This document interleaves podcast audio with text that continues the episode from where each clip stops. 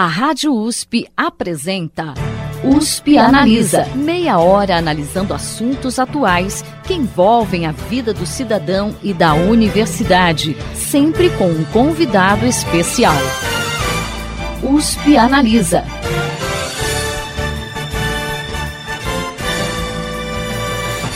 O USP Analisa apresenta hoje a segunda parte de uma entrevista sobre um projeto de divulgação científica da Faculdade de Ciências Farmacêuticas de Ribeirão Preto, da USP, que está levando informações sobre diversos aspectos da pandemia de Covid-19 às redes sociais, uma iniciativa tão importante considerando a avalanche de fake news a que estamos expostos diariamente nesse tipo de mídia. Segue conversando conosco a professora da Faculdade de Ciências Farmacêuticas de Ribeirão Preto, da USP, Carolina Aires. Professora, seja muito bem-vinda ao nosso programa. Muito obrigada, Thaís, pela, pelo convite feito. É uma grande oportunidade para nós poder falar sobre esse assunto nesse momento tão difícil para todos nós. Muito obrigada. Professora, como vocês definem os temas das postagens e também quais os assuntos mais presentes nessas postagens?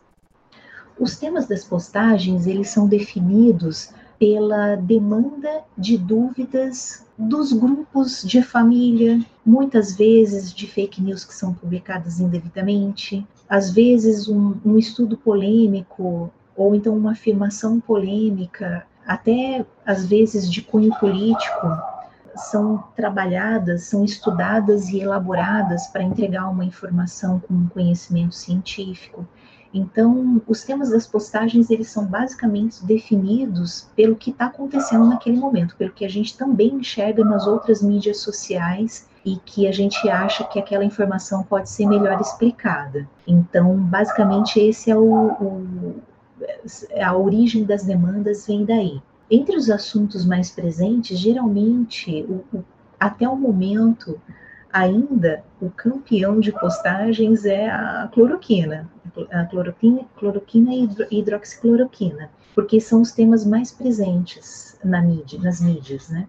É, então a gente tenta abordar muitas vezes uh, esse mesmo assunto, só que de formas diferentes. Porque num vídeo também de dois minutos, às vezes é muito complicado a gente abordar todos os aspectos das, contras, das contraindicações, por exemplo.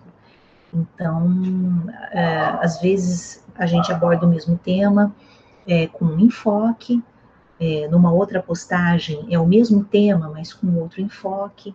Então, de forma a tornar aquela informação presente mesmo, para tentar elucidar o caráter errôneo do que é veiculado em, em algumas mídias, né? Falando, professora, na hidroxicloroquina, né, a gente sabe que esses medicamentos, né, que estão sendo aí usados, né, pro, no tratamento da, da Covid-19, estão sendo testados, né, no tratamento da Covid-19, eles precisam ter prescrição médica e essa eficácia ainda está em estudo. Mas a gente sabe que mesmo assim as pessoas acabam utilizando algumas dessas substâncias indiscriminadamente. Uhum. Quais são os riscos da automedicação, principalmente nesse momento de pandemia da Covid-19? Esse é um assunto bem importante. A automedicação ela é desaconselhada dentro e fora da pandemia. Dentro da pandemia, pior ainda, porque a automedicação ela pode causar efeitos colaterais graves e pode tornar alguns grupos que já são suscetíveis, pode tornar esses grupos mais suscetíveis ainda, mais vulneráveis ainda à infecção viral. Então, é, é importante lembrar que nenhum medicamento deve ser consumido sem a prescrição médica ou sem a orientação do farmacêutico habilitado. E a gente, nesse sentido, fala bastante também do farmacêutico, porque o farmacêutico é o profissional que tem a possibilidade de prever e de saber todas as interações possíveis é, de um medicamento ao de, de medicamento com o outro, é, ou então de um estado de doença é, para outro, né? Porque ele estuda isso no curso de graduação dele, né? O, o farmacêutico ele estuda é, o mecanismo de, de ação da, dos fármacos, ele estuda o mecanismo de ação das doenças lá dentro da célula. Né? Então, o farmacêutico tem uma, um campo de visão extenso em relação às interações medicamentosas que podem acontecer, por exemplo. E nesse sentido é que a gente fala, né? Então, tem que ter a prescrição médica, a orientação médica, né? E também pode contar com, com a orientação de um farmacêutico habilitado.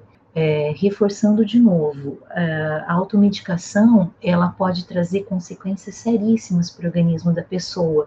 E no caso que a gente está falando da hidroxicloroquina, da cloroquina, esses efeitos colaterais eles podem é, causar, por exemplo, cegueira, problemas cardíacos graves, né? Então, são situações que realmente devem ser evitadas. Então, uma questão é, é a gente discutir sobre possíveis tratamentos, né? E como você bem falou, é, não existe ainda uma medicação assertiva, uma medicação certa para a cura da Covid-19. Né, os estudos estão em andamento, os medicamentos estão sendo, alguns medicamentos estão sendo testados, mas não existe mesmo nenhum, nenhum protocolo definido para a cura da doença. Por isso mesmo é que essa questão de da medicação baseada nos conselhos familiares ou então baseadas em eh, experiências pessoais não, não comprovadas é muito complexo e deve mesmo ser evitado. E professora, é uma coisa muito importante para a gente explicar para os nossos ouvintes, né? A senhora citou é que a gente ainda não tem, né? Nós estamos gravando esse programa em junho, então a gente ainda não tem um tratamento eficaz contra a Covid comprovado pela ciência. Por que, que esse processo para obter um medicamento é demorado e que passos estão envolvidos é, é, nesse processo de pesquisa? Isso é muito importante para a população entender, né? Eu queria que a senhora explicasse para a gente. O processo de desenvolvimento de um medicamento, ele é muito longo e leva aproximadamente uns 10, 15 anos. Por quê? Porque tudo começa com um tubo de ensaio e nesse tubo de ensaio a gente vai verificar se aquilo que a gente está testando é eficiente é, contra o nosso alvo. O nosso alvo agora é o vírus, o coronavírus. Então, começa no tubo de ensaio, é, de forma que a gente consiga estudar se aquela molécula que a gente está tá estudando é capaz de ter algum efeito contra o vírus. Se tiver, a gente parte para uma outra etapa, que seria estudar se essa molécula que a gente tem como princípio ativo, se essa molécula tem efeito negativo nas células humanas. Isso tudo nos tubos de ensaio. Se essa parte der certo, aí a gente começa a partir para experimentos mais complexos, nos quais a gente envolve um conjunto de células, depois é, os estudos em animais, ou então em modelos alternativos a animais, depois para estudo com humanos saudáveis, depois para estudos com humanos saudáveis e humanos que têm a doença, e aí depois de to, aí depois disso ainda tem a parte em que a gente, em que é estudado é, esse esse princípio ativo, né, esse fármaco, é, frente a uma população maior de pessoas doentes e pessoas saudáveis. Então, assim, é uma sequência complexa é, de que, que esse princípio ativo tem que passar justamente para poder dar segurança do uso desse medicamento, para prever os efeitos colaterais desse medicamento. Então, uh, essa sequência ela é necessária e ela começa do tubo de ensaio e até chegar na, na, na prateleira. Do tubo de ensaio até a prateleira da farmácia demora mais ou menos uns 10 anos. E muitas vezes o grupo que começou a estudar isso no, no tubo de ensaio não é o mesmo grupo que vai estudar isso até o final do procedimento. Por quê? Porque cada pesquisador tem um perfil de pesquisa que é destinado a cada etapa do desenvolvimento do medicamento.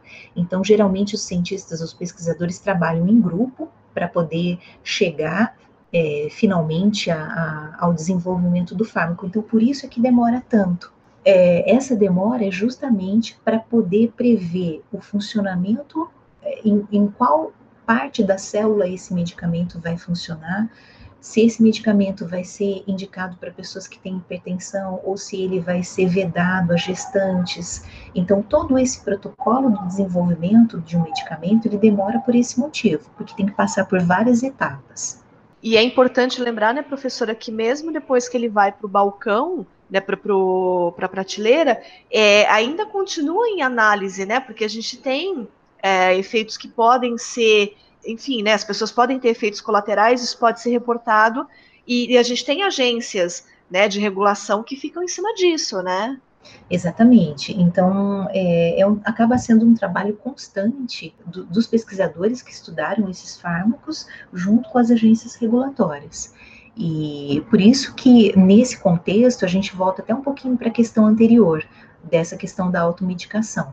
É, você estudar, você utilizar um medicamento por conta própria, se torna muito perigoso nesse contexto, porque até quem estuda os medicamentos tem que continuar estudando seus efeitos colaterais, muitas vezes, como você falou, depois que eles já são colocados no mercado.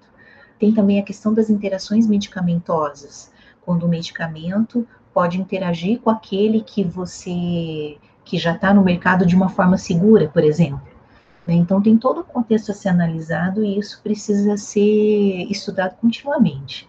Então fica a dica para o nosso ouvinte aí, nada de automedicação, né? Sempre procurar um médico, um farmacêutico, alguém da área, nada de consumir remédio por conta própria. Professora, voltando ao tema da divulgação científica, a, as postagens de vocês, em grande maioria, são no formato de vídeos gravados. Vocês pretendem ampliar a variedade de conteúdos, investindo, por exemplo, em lives, né, que é um, um, um formato que está tão em moda ultimamente? Isso, a gente tem percebido essa necessidade, sim.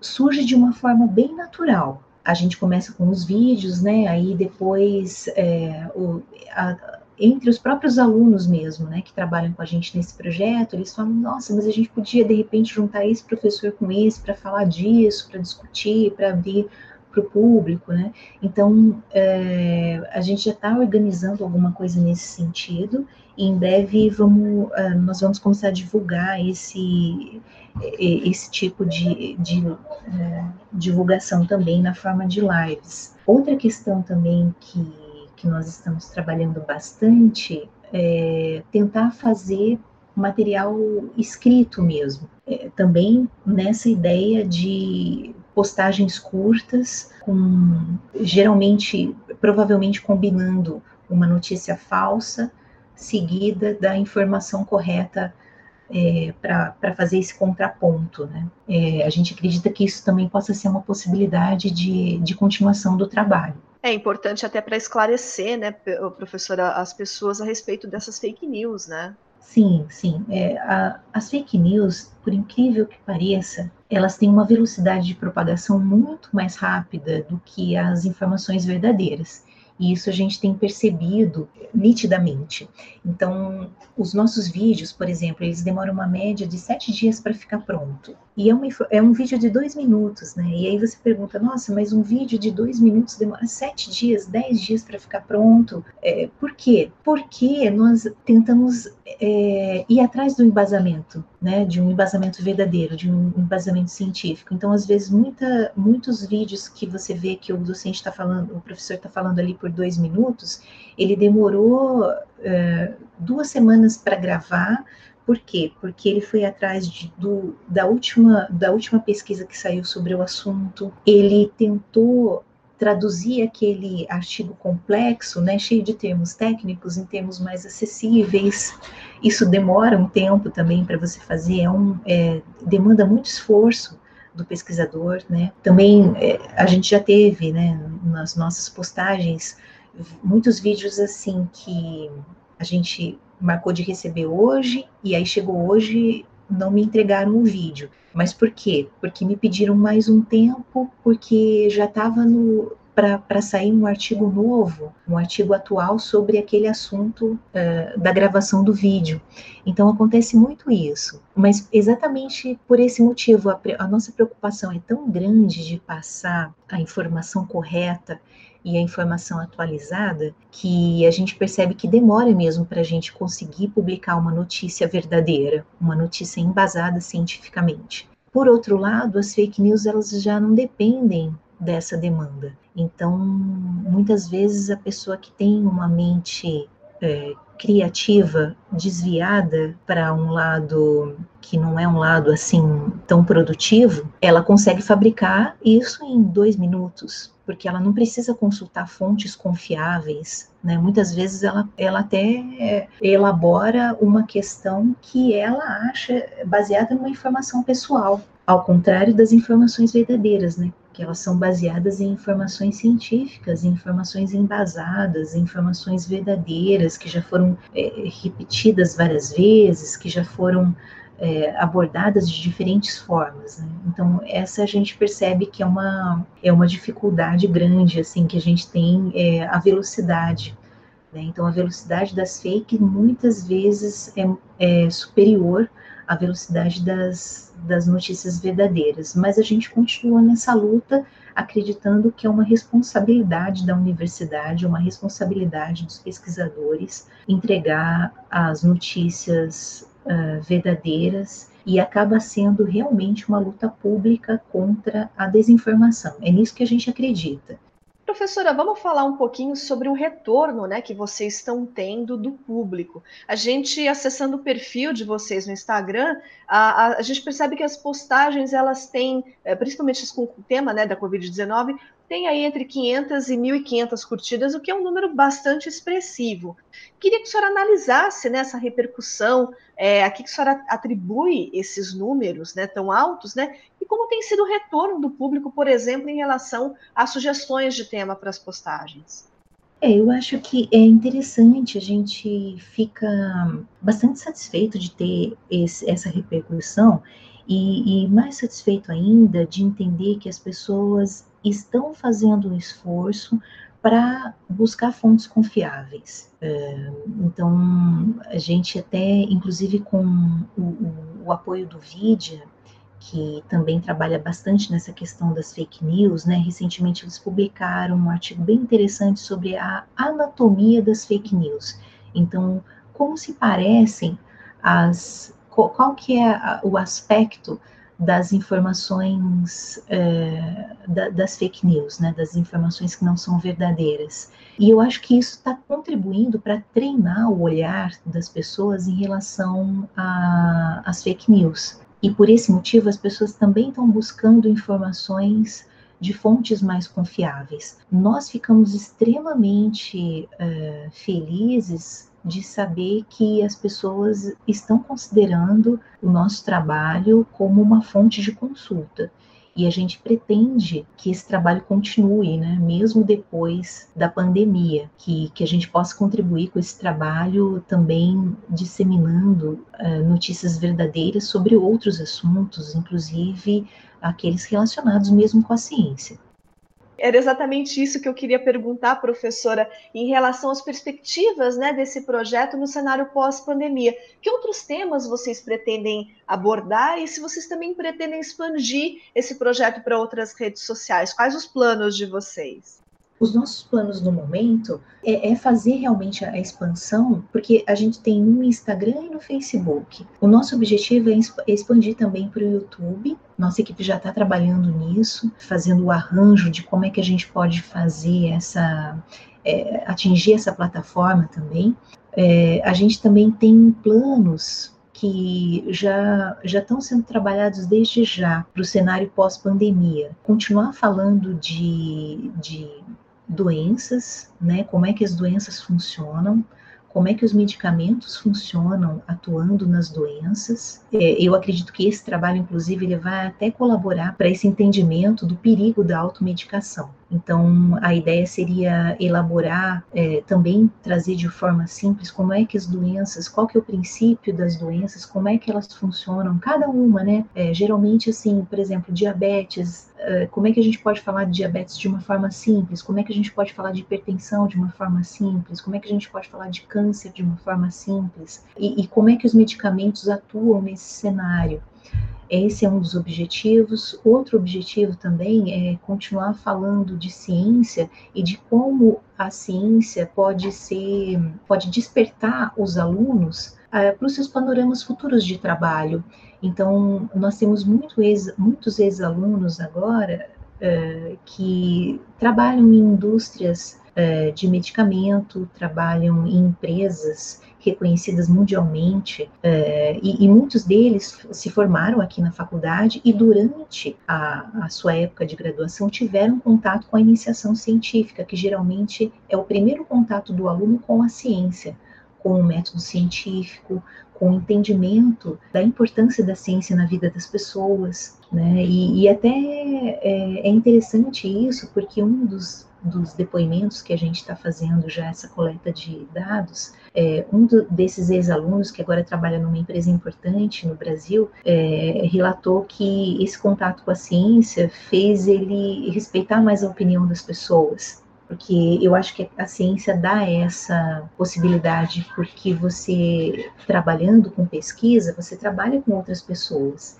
Então, você também tem que se adaptar a essa questão dos relacionamentos interpessoais, ao próprio respeito é, do jeito diferente do colega, ou, ou, então de ter que esperar um, um, equipamento ser desocupado para você para você poder usar. É, essas questões da inteligência emocional também são todas questões que a ciência abre esse leque para a gente poder trabalhar. Então, é, eu vejo a ciência como um gran, uma grande ferramenta de desenvolvimento pessoal também dos alunos.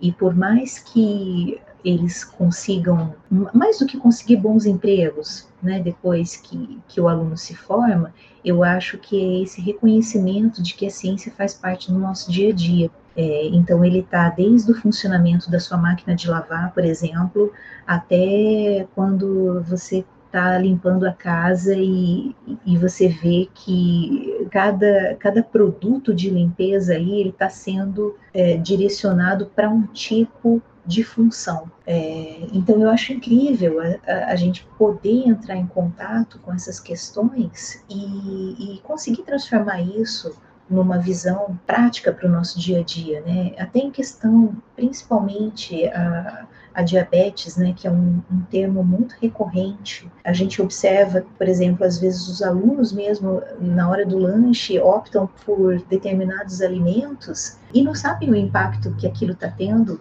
por exemplo, dentro das células, né? Ou então, o que que aquilo, aquela tomada de decisão de um determinado alimento, por exemplo, pode contribuir para um desenvolvimento futuro de uma diabetes, de uma pressão alta. Então, eu acho que ciência ela fala sobre isso, sobre escolhas, sobre discernimento, é, sobre tomada de decisões. Hum, então, eu acho que a ciência ela consegue abordar esses é, todos esses tópicos. Né? E, então, o nosso cenário pós-pandemia, que eu acho que a gente ainda tem uma, um caminho para percorrer, é, o nosso cenário pós-pandemia ele vai estar relacionado a isso, a, a como a ciência impacta a formação pessoal e como a ciência impacta na nossa tomada de decisões e como ela também contribui para o avanço da humanidade mesmo né, para o desenvolvimento é, de medicamentos, para o entendimento das doenças. Então, eu acho que é um, um, um assunto que é interminável. Né? Bacana, professora. Bom, o assunto é interminável, mas infelizmente o nosso tempo aqui no programa chegou ao final. Eu gostaria de agradecer imensamente a presença da professora da Faculdade de Ciências Farmacêuticas de Ribeirão Preto da USP, Carolina Aires, que bateu um papo conosco aqui hoje sobre o projeto de divulgação científica que a faculdade tem no Instagram, no Facebook, divulgando informações sobre Covid-19 e também falando um pouquinho aí sobre automedicação, sobre o processo de produção dos medicamentos, que é um tema tão importante né, para a população compreender. Professora, muito obrigada pela presença da senhora conosco aqui hoje. Muito obrigada, Thaís. Obrigada, ouvintes. E se você gostou dessas informações, acompanhe a USP nas redes sociais é, porque eu acho que tem muito material interessante e, e as pessoas estão trabalhando bastante para poder é, entregar material de qualidade para todos os ouvintes. Muito obrigada. Bacana, professora. E depois a gente vai deixar os links para as redes sociais da Faculdade de Ciências Farmacêuticas de Ribeirão Preto lá no site do IEA. Você pode acessar em o programa de hoje fica por aqui. Até a próxima semana. Você ouviu USP Analisa, um programa da Rádio USP Ribeirão em parceria com o IEA, Instituto de Estudos Avançados, Polo Ribeirão Preto, produção do Serviço de Comunicação Social da USP e do IEA. Coordenação Rosimeire Talamone. Apresentação Thaís Cardoso.